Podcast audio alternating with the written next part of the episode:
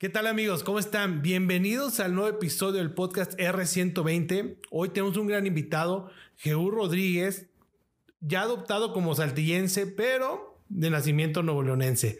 ¿Qué tal Jeú? ¿Cómo estás? Muy bien Roberto, muy amable, muchas gracias por esta invitación. Oigan, déjenme les platico que es un gran empresario, tiene una agencia de una agencia aduanal, pero está investigando nuevas áreas. Entonces, si quieres, avancemos un poquito, eh, con un poco de tu historia, de dónde vienes, dónde naciste, este, y cómo fue que fuiste llegando hasta una agencia aduanal. Claro, con gusto. Mira, yo soy nacido en la ciudad de Montemorelos. Eh, es una, una, ciudad al sur de Nuevo León. Es una pequeña ciudad, yo creo, debe de andar ahorita sobre los 150 mil habitantes. No sé, o sea, es algo chico. Eh, ahí viví toda mi infancia. En la parte de la universidad me voy a Monterrey, estudié en la Universidad Autónoma, Autónoma de Nuevo León la carrera de Relaciones Internacionales con acentuación en Comercio Exterior y Aduanas. Entonces, eh, empiezo yo en, en la parte de mi carrera y mi idea original era trabajar en migración. Yo me incliné mucho por la parte de migración y me tocó hacer mi servicio social en, en, migración y pues yo ya me veía como un gestor, como quien les iba a estar ayudando a las personas a, hacer sus, sus formas, a los extranjeros y eso, ¿no? Después de eso, en el 2010, me voy a la ciudad de Nuevo Laredo, inicio Nuevo Laredo como practicante en una agencia aduanal y en esta, en esta agencia fue que empecé a aprender todo acerca de logística, de transporte, de, la documentación de Impo y Expo. Y así como resumida toda la historia, en eh, Rodríguez Gil, que es mi empresa, mi agencia banal, nace en Nuevo Laredo.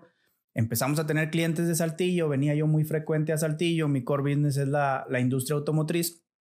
Entonces, de tanto que veníamos a Saltillo, pues fue como decidimos, o sea, nosotros vivimos aquí porque decidimos vivir en Saltillo.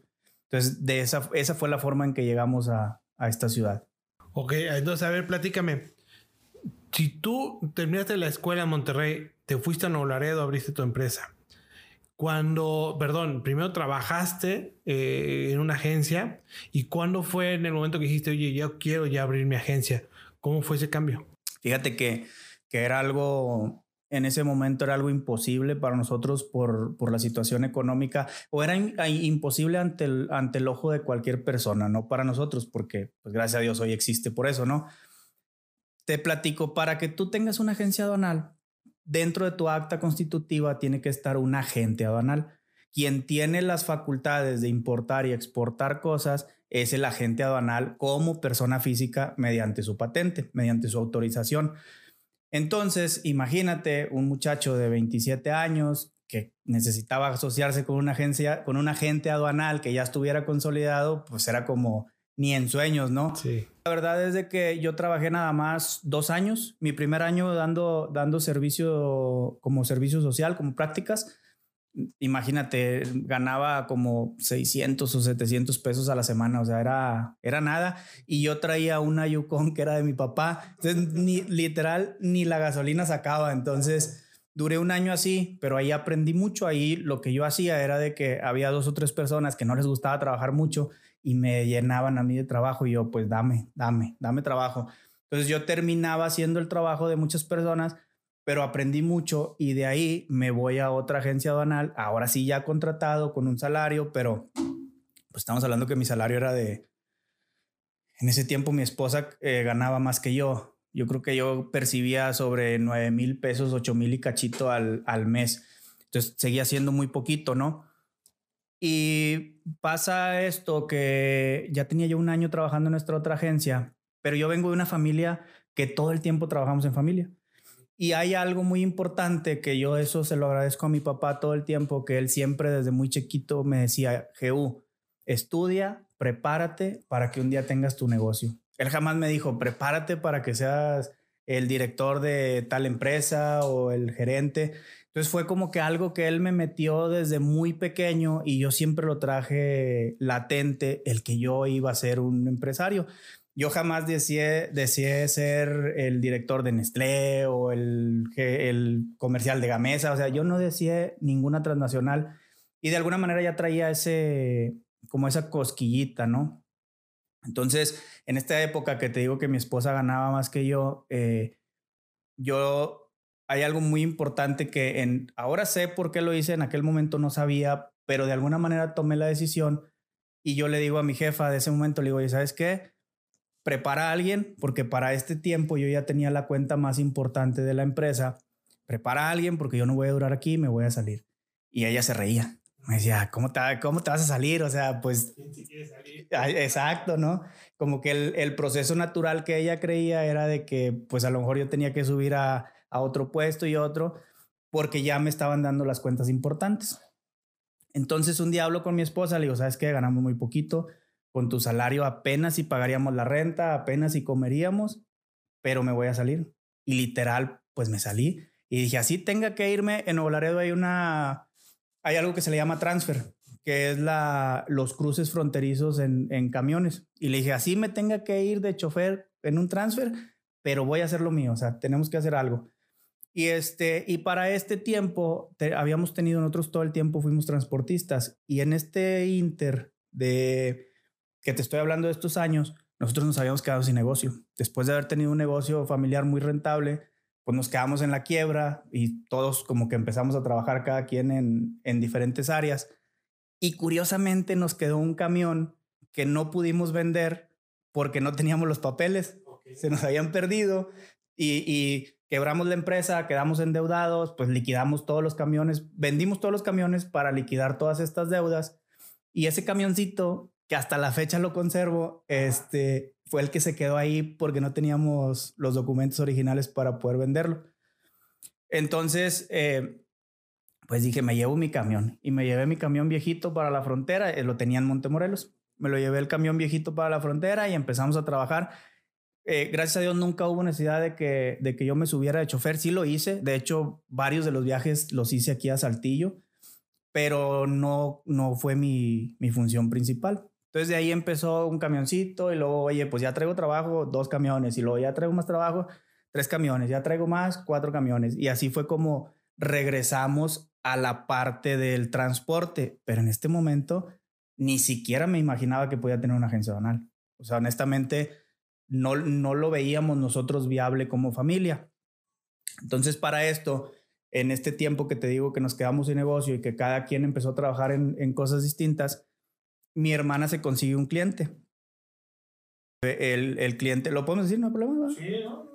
Bueno, el cliente era Tequila Don Julio. Entonces era un cliente muy bueno al cual exportábamos eh, para Centroamérica, Suramérica, Estados Unidos, Canadá. Entonces ella consigue ese cliente y ella entra como comisionista en la agencia banal donde yo había hecho las prácticas. Pero yo llegué a hacer las prácticas por ella. Ella ya tenía ese, ese cliente. Entonces solamente comisionaba por, por llevar esa cuenta. Entonces, fíjate que yo veía, le decía, oye, ¿sabes qué, Rosy? Eh, no, no estamos creciendo en clientes porque pues a veces había mucha burocracia, el jefe no estaba pendiente, ignoraba lo que, lo que tú querías, no te daba oportunidad de crecer porque siempre era no, porque voy a no sé qué, no, no sé qué. Entonces él ya estaba como en una zona de confort y nosotros necesitábamos crecer. O sea, ni siquiera era que quisieras crecer, o sea, necesitabas crecer. Yo sí, eh, claro. No había opción. O sea, era o creces o creces porque pues no alcanzaba. Entonces, cuando cuando yo le digo a mi hermana, ¿sabes qué? Tenemos que buscar otro lado. Ella, no, Jehu, es que ¿dónde voy a ganar lo que gano aquí? Le daba mucho miedo. Fíjate, después de que ella había hecho los emprendimientos anteriores, ella era la, la que dirigía la empresa del transporte y todos los que habíamos hecho antes. Este, ahora no quería. Ahora decía no, porque aquí tengo seguro este, este salario, ¿no? Este, este ingreso. Entonces, eh, lo que yo hago para este tiempo, mi esposa ya trabajaba con un agente aduanal, ella era la gerente de esa oficina.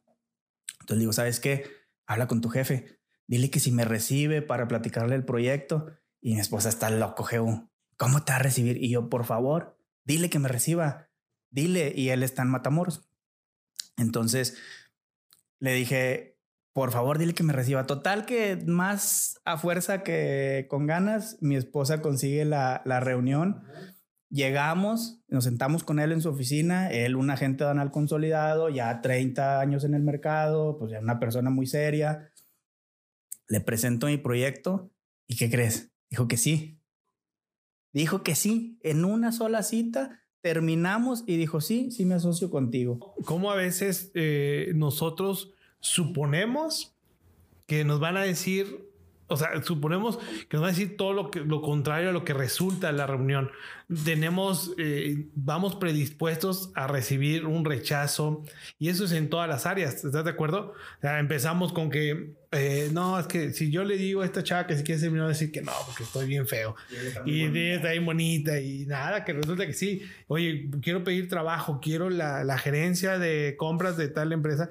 No, pero ¿cómo van a decir que no? Si todavía te soy pasante y te dicen que sí. Entonces, si el no ya, como dicen por ahí, no, el no ya lo tienes ganado, ¿qué pierdes? Nada, arriesgate y dale. Y aquí está una prueba de que, de que si, si no arriesgas, no avanzas, ¿no? Totalmente de acuerdo. Y créeme que yo ahora veo el pasado y digo, pues no llevaba una propuesta de valor. Ahora lleva al bando con todo lo que conocemos y todo.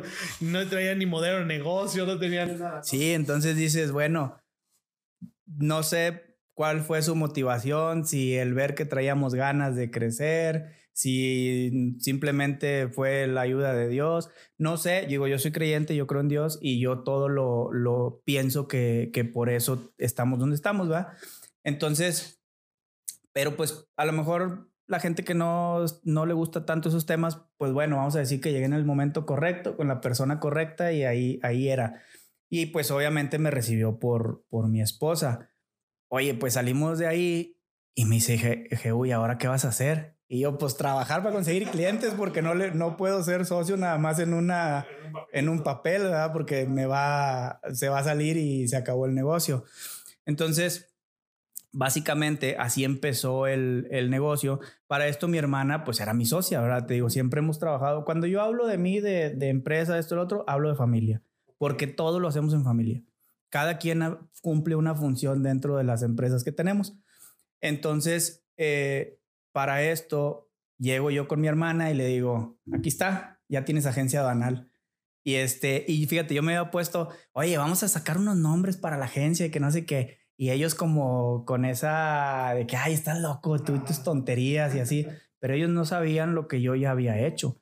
Entonces, cuando decidimos el nombre, eh, vamos, constituimos la empresa. De hecho, la primera empresa se constituyó, o más bien mi empresa está constituida en Matamoros, porque allá es donde estaba la gente. Entonces allá constituimos eh, la empresa. Aunque yo estaba en Nuevo Laredo, allá se constituyó. Entonces un día llego y le pongo el acta constitutiva y le digo, listo, ya tienes agencia donal, saca a tus clientes y vámonos. Y fue así como que no manches, porque... Y en la primera acta de Rodríguez Gil mi hermana no aparece porque lo hice aparte, ¿no? Entonces, cuando ella decía que, que de alguna manera era muy difícil tener una agencia, cuando yo llego y le digo, ¿ya tienes agencia? Órale, a trabajarle, ¿no? Entonces, es, y, y, y luego, o sea, ya te pones a ver y no teníamos más que un cliente, porque Tequila Don Julio, por ejemplo, él no se fue con nosotros porque no teníamos la infraestructura, te pedía una bodega muy especial, te pedía ciertos programas, te pedía que los tenía la otra agencia, no los teníamos nosotros. Entonces corrimos el riesgo de, bueno, vámonos, nos vamos con un cliente pequeño que era de aquí de Saltillo y hasta la fecha sigue siendo mi cliente. Entonces, este, de este cliente solo que nos pasaba, no sé, 30 operaciones al mes, que pues para una agencia no es mucho porque no es tan, no es tan caro lo que tú cobras. Entonces, pues apenas si salían los sueldos, ¿no? Al principio éramos nosotros y mi esposa eh, ponía su quincena, mi cuñado ponía su quincena para pagarle a la que nos ayudaba o a los otros. Entonces, era, o sea, fue muy complicado al principio porque nos llegaban clientes y nos decían, oye, ¿me puedes financiar este pedimento? Paga 5 mil pesos de impuestos. Y tú, no tengo ni 5 mil pesos, o sea, ¿cómo le hago para financiarle? Y era de que sí, sí te financio y te lo juro que íbamos y hasta empeñábamos la laptop para conseguir esos 5 mil pesos y de esa forma darle el servicio al cliente y que a 30 días nos pagara. Entonces, de alguna manera fue como, como esa adrenalina diaria de estar, de estar viendo de dónde íbamos a crecer, ¿no? Oye, Sabes que ahorita que te estoy escuchando platicar, veo veo en tu cara cuando hablas de familia, me quiero ir un poco más atrás, porque ya nos platicaste toda tu experiencia, pero yo quiero ir un poquito más atrás. Hablas de que tu papá te decía, tú vas a tener tu propia empresa. ¿Él a qué se dedicaba? ¿Qué hacían ahí en Montemorelos? Mira, mi papá toda la vida fue transportista. Mi papá fue operador de, autobús en, su... Fue operador de Coca-Cola, después fue operador de autobús. Después, en los años 70 eh, aproximadamente, compró su primer camión, un Torton, y en este Torton lo que él transportaba era fruta. Ok. Iba al sureste de México, iba a Veracruz, y en Montemorelos en ese tiempo había mucha naranja. Entonces, él transportaba naranja de Veracruz a Montemorelos y de Montemorelos a Veracruz porque hay unas especies de naranjas distintas y que juntas hacen un jugo muy bueno y ese jugo se iba de exportación de las jugueras. Entonces, él siempre se la mantuvo en el, en el Torton. Ok. Y de ahí fue que él se volvió transportista. Pero pues fue, eh, o sea, era una época donde no había información, él no estudió, por ejemplo, mi papá, su papá falleció cuando él tenía tres años, entonces no estudió porque tenía que bolear, él iba y boleaba, pues para, imagínate, mi abuela viuda con 12 hijos, pues era una locura. No, pues ¿cómo le das de comer a todos? No se podía. Entonces, imagínate mi papá de cuatro o cinco años boleando porque tenía que llevar dinero a la casa, ¿no?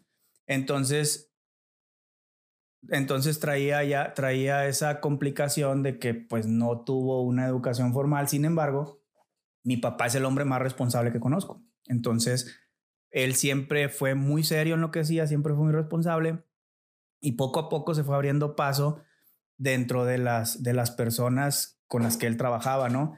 Y yo recuerdo cuando yo era niño había épocas muy difíciles, eh, no sé, cuando se iba al sorgo a, a Miguel Alemán y a, a estos lugares, pues eh, nos ponía con eh, los Torton, para la audiencia, los Torton son camiones que traían redilas, cajas de redilas y, eran de madera. Entonces, con el día a día, esas, esas cajas se le hacían agujeritos. Entonces nos ponía, imagínate, a nosotros nos ponía con pedacitos de cámara con una ficha y una tachuela. Ponías el pedacito de cámara, ponías la ficha de la Coca-Cola y luego con la tachuela le dabas y remachabas ese agujero porque el sorgo se cargaba a granel. Entonces, pues sí, por un agujerito mínimo se te iba ahí media tonelada de, de grano, ¿no? Entonces eran, eran épocas difíciles porque recuerdo que a veces decía mi papá, tengo que enllantar el camión y cada llanta, no recuerdo en aquel tiempo, pero valía, no sé, 3 millones de pesos cuando eran los millones, ¿no? Entonces traía 10 llantas, pues ocupabas 30 millones de pesos. Y estoy dando un número, no recuerdo el número correcto, ¿verdad? Pero, pero yo siempre digo, siempre hay alguien que te ayuda. Siempre. Aquí en este caso te, te platico yo de la gente banal este de Antulio. Él fue quien nos dio la mano al principio y pues él marcó un, un él fue un referente en, en, la vida de mi familia. En aquel tiempo había un, una persona que tenía una llantera en Allende, Nuevo León, entonces Yeyo era quien le fiaba las llantas. Entonces era increíble porque sabía que no tenía dinero, pero le fiaba las llantas. Entonces siempre hay historias como alguien cree en ti y te ayuda, aunque sepa que no tienes con qué responder. Platicábamos en, en, en, tu podcast que esa es la intención de nosotros, ¿no? Crear, crear una comunidad que pueda ayudar y compartir. Oye, y ¿Cuántos son de familia? Porque habla de familia, pero yo imagino una familia grande. Después de que dice que tu abuela tenía 12 hijos, yo, yo imagino una familia grande, pero nada más mencionas a tu hermana. Este. Fíjate que somos, somos una familia muy chiquita. Ahorita es mi papá, mi mamá y, y solamente una hermana y pues ya el, esposo de mi hermana y, y, mi esposa y nuestros hijos. Teníamos un hermano. Fíjate que él, él falleció en el 2009, el 6 de octubre del 2009 él tiene un accidente en Villa Humada, em, Chihuahua. Creo que ya está pegado a Juárez. Este, y él, él fallece. Y en este momento fue cuando nuestra empresa transportista quiebra. ¿Por qué? Porque yo era muy joven, tenía veintitantos años. En ese momento yo me encargaba de los fletes consolidados. Los fletes consolidados es cuando tú traes, por ejemplo, una caja trailer, la repartes en varias unidades y luego llevas esas unidades a diferentes clientes nosotros teníamos un cliente aquí en Ramos que se llamaba Tecnocast. No sé si te acuerdas, estaba en la entrada, que eran los que fabricaban los motores de Caterpillar y eso. Bueno, yo todos los días venía a Ramos. Y eso era como, esa, fíjate, ese fue mi primer acercamiento con Saltillo, porque tenía uno en Ramos y teníamos de cliente a Fercinza. Entonces también íbamos y le, y le dejábamos eh, material. Entonces yo me encargaba de la parte consolidada y mi hermano se encargaba de, de toda la parte de los operadores, de la programación y mi hermana era la que, la que conseguía el negocio, la que conseguía los clientes, la que llevaba la administración. Entonces teníamos muy bien definidos los roles trabajando en familia. Pues mi hermano muere, mi hermana y él se llevaban un año de, diferencia, yo soy 12 años menor que, que ellos, era 10 que mi hermano y 12 que mi hermana. Entonces ellos fueron muy unidos desde pequeños, mi hermana entra en una depresión tremenda, para este tiempo ellos ya tenían el, control del negocio, mi papá ya no participaba en nada, entonces yo de alguna manera traté como de, salvar el barco, pero era muy pequeño, o sea, estaba muy joven, no tenía experiencia, no, tenía los medios. Entonces mi hermana, imagínate, entra en una depresión, se va y se encierra al cuarto, ya no quiere saber nada. Y fue en este momento cuando tuvimos que empezar a vender todo y tuvimos que empezar a deshacernos de todo lo que teníamos. Y pues no quedamos en el, en el suelo, o sea, quedamos en el hoyo, quedamos mucho más abajo que el suelo, ¿no? Y, y así es como, como pasó la historia de, de la familia, ¿no? Un poco de eh, el tema de R120. Eh, es precisamente eso. Eh, ¿Cuáles fueron los 120 minutos que marcaron tu vida? ¿Tú crees que estos podrían ser los 120 minutos que marcaron tu vida? Totalmente, sin duda. Fíjate que esos 120 minutos pudieran ser el trayecto de Santa Catarina a Montemorelos. Este 6 de octubre, yo estaba en un parque industrial en Santa Catarina y estaba cobrando un cheque. Me habla mi hermana y me dice, Jehú, Gil se murió. Y yo, así como que entonces, espérame porque me voy a quebrar. Dale, güey, dale, Sí. Entonces, fíjate cómo, cómo pasa que somos.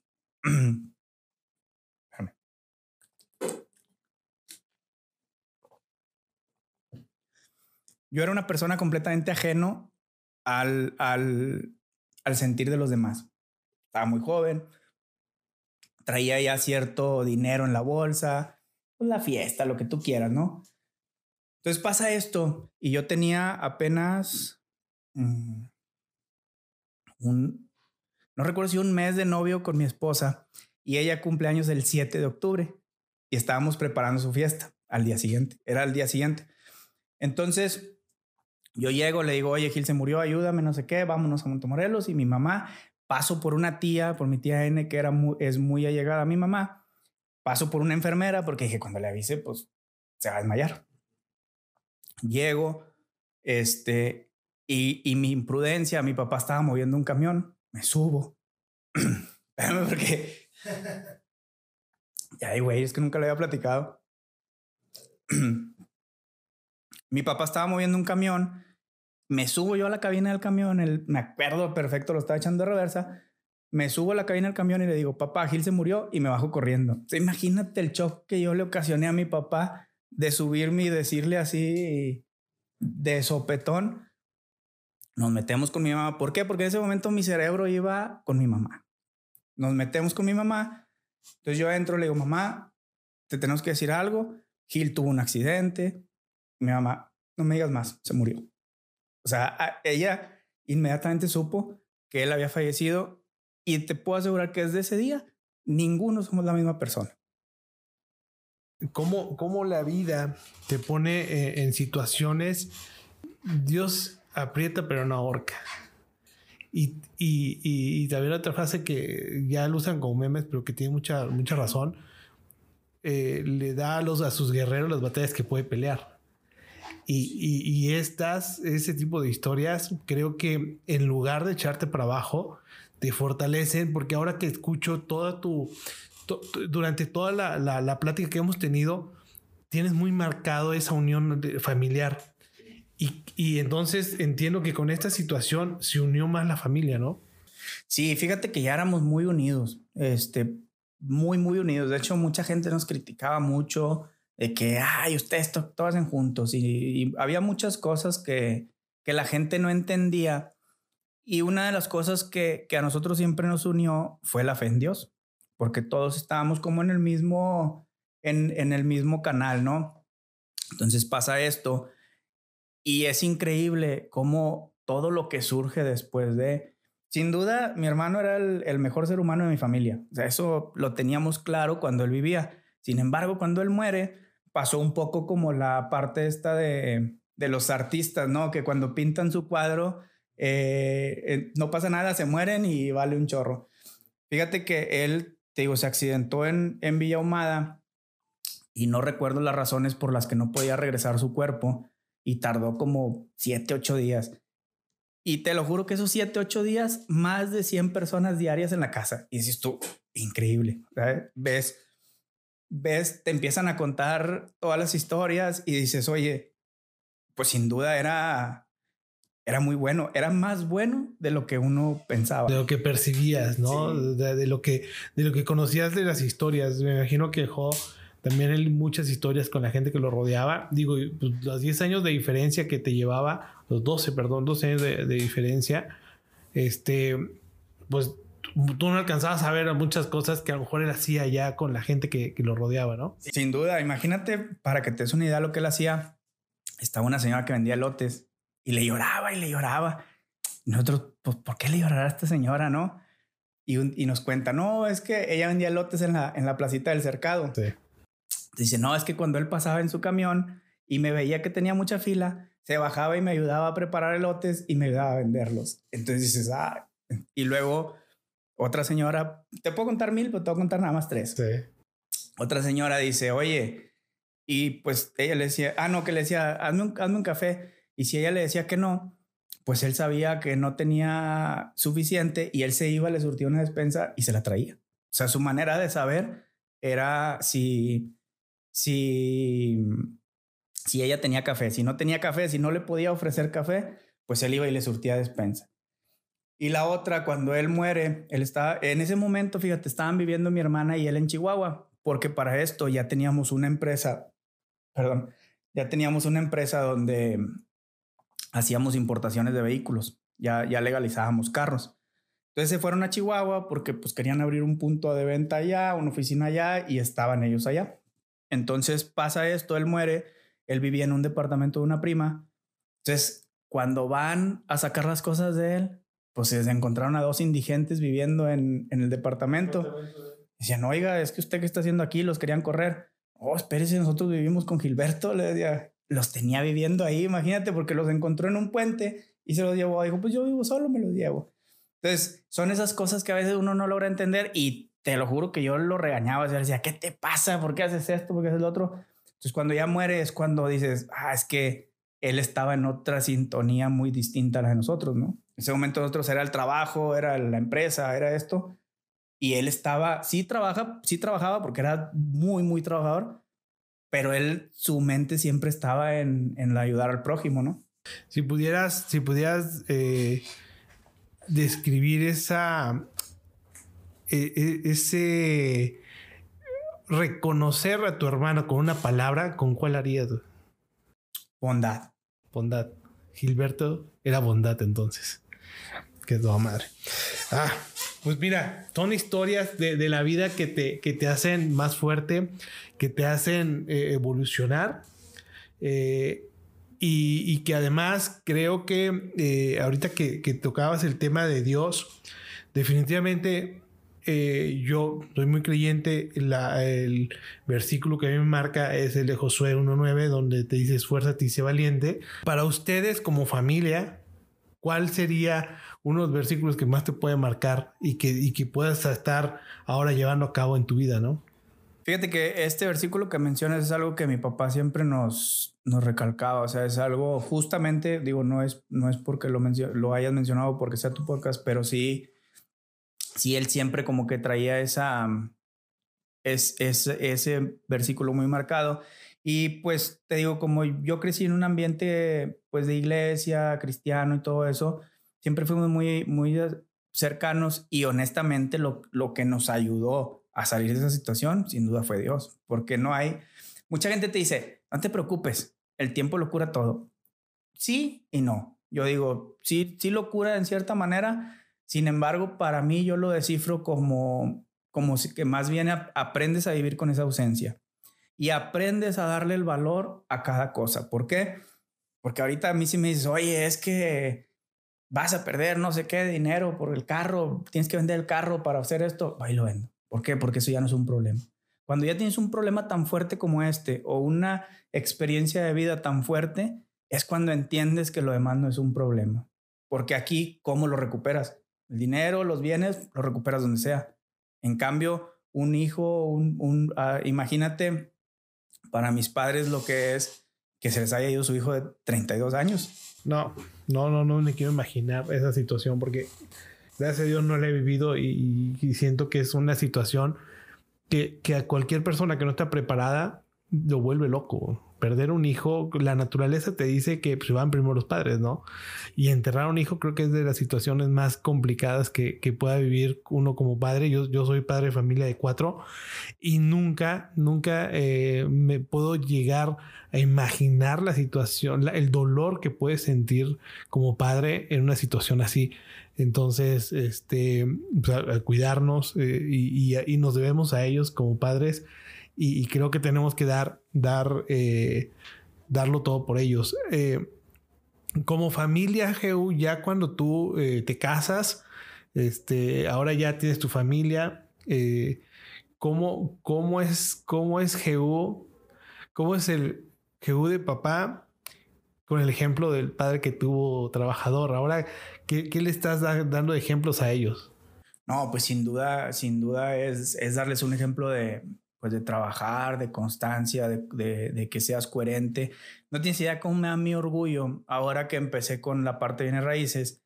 Me da mucho orgullo ir con mi hijo de cinco años y que me diga, oye papá, mira, ¿cómo ves si esa casita de madera, compramos el terreno, tumbamos la casita y hacemos un hotel? O sea, él ni siquiera sabe si se puede hacer un hotel ahí o no, pero es lo que ya escucha y es lo que él trae de visión. Entonces, sin duda, yo estoy seguro que yo los voy a dejar en una posición porque ese es parte de mi, de mi objetivo de vida y es parte del legado que yo quiero dejar, que tal vez un día diga, no, pues nuestra, no sé, nuestros bienes de familia o nuestra libertad financiera empezó con un loco que era de un pueblo de Montemorelos y se le ocurrió que tenía que dejar generaciones aseguradas o algo y se puso a trabajar en ello.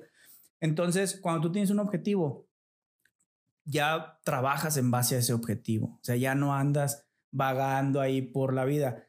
Yo no sé si yo lo hubiera logrado esta madurez si no me hubiera pasado lo de mi hermano, no lo sé. Y, y pues siempre tenemos que agradecer todo y, y, yo agradezco mucho la vida de mi hermano porque él me enseñó mucho que en aquel momento no comprendía, pero ahora sí. Entonces, regresando a la parte de, de los hijos, yo sí, sí soy de la idea de que tienes que hacer, tienes que crear la familia que tú quieres tener. Porque si tú le preguntas a cualquier persona, oye, ¿para ti qué es lo máximo? Mis hijos. Pero si el que, el que tú hagas algo por tus hijos implica que dejes de ir a una carne asada y dejar de tomar, no lo hacen. Entonces, no es, no es tu prioridad. No. Entonces, y yo ahí sí me siento muy orgulloso en esa parte que mi prioridad es mi familia. ¿Por qué? Porque pues yo sí he dejado de hacer cosas. Para que te des una idea, a mí me gustaba mucho el enduro y lo dejé, vendí mi moto. ¿Por qué? Porque dije, mis hijos están muy chiquitos, me necesitan por muchos años, yo me hice el compromiso de no hacer actividades de riesgo de aquí a cierto tiempo, hasta que ellos cumplan cierta edad. ¿Por qué? Porque si no, yo estaría faltando a mi palabra de que yo tengo que velar por ellos, ¿no? Hay que honrar nuestra palabra, ¿no? Exacto. Modo de vida que, que, que te da el tema de la lectura de las escrituras, el, honrar a tu padre, a tu madre, honrar tu palabra y todo esto, ¿no? Este, para mí ha sido, ha sido una gran experiencia el estar platicando contigo sobre todos estos temas. Em, ahora, tenemos eh, que, tenemos que ir terminando ya el, podcast. Eh, ha sido una, una charla muy, muy interesante y muy intensa. Gracias por compartir. Eh, ahora que... De hecho, es la primera vez que comparto esto. ¿eh? Gracias, gracias. Este, eso quiere decir que te, hicimos sentir en confianza. Sí. Y, y, eso se trata que la gente que la gente vea que realmente decía un buen amigo que a los empresarios se les tiene marcados como eh, como lo malo porque, que porque somos explotadores, que porque somos, este, que porque pagamos malos sueldos, eh, no sé, por muchas cosas, pero realmente lo que nosotros queremos es compartir lo que nosotros tenemos y crear empresas. Eh, pues en Grupo Absen ahora hacemos 220 personas, 220 familias que reciben esta, yo lo digo bendición, este, eh, porque al final de cuentas no sabes si eh, la persona le da de comer al hijo y ese hijo iba a abandonar la escuela, o sea, son miles de historias que se pueden contar con todo lo que nosotros podemos estar generando, pero si lo generamos siempre con un propósito y con una convicción, definitivamente esa, esa bendición va, va a permear a, a todos nuestros trabajadores, ¿no? Sin duda. Entonces, este, pues bueno, creo que eh, muchas gracias, Jehu. Eh, la frase con la que creo que vamos a cerrar es con la frase que, que te dejó tu papá y que, y que también es parte de mi vida y que es el esfuérzate y sé valiente. No hay mejor cosa que esforzarnos y trabajar por lo que queremos. Alcancen su propósito, búsquenlo, no lo dejen de perseguir, tengan hambre en la vida. No sé, Jesús, eh, no sé, eh, ¿qué, qué, pueda dejarles tú de consejo a la audiencia? No, pues sin duda eso, que busquen su propósito, busquen su por qué, porque de verdad que cuando uno entiende qué es lo que quieres en la vida, lo puedes lograr rápido. Pero si vamos, hay una analogía que a mí me gusta mucho del libro de las familias, de los siete hábitos de las familias altamente efectivas, él empieza con una, con una frase o con una mm, analogía de donde dice que un, piloto de un avión siempre tiene, las siempre tiene las coordenadas de salida, del despegue y del aterrizaje. Y el 90% del vuelo va fuera de ruta, va arriba, abajo, un lado al otro, pero siempre aterriza exactamente donde le dijeron, en la pista que le dijeron. ¿Por qué? Porque tiene su mapa de vida tienen su mapa de vuelo. Entonces, en este caso, hagan su mapa de vida y no importa por dónde los lleven los caminos, si saben a dónde van, van a llegar. Excelente, excelente consejo. Eh, tus redes sociales, ¿dónde te pueden seguir? Sí, me pueden seguir en, en Instagram como GURDZ, J-E-H-U, RDZ es la que siempre uso. Y en Facebook, en mi página está como GU, nada más. Ok, pues muchas gracias. Eh, cerramos y recuerden, esfuérzate y sé valiente.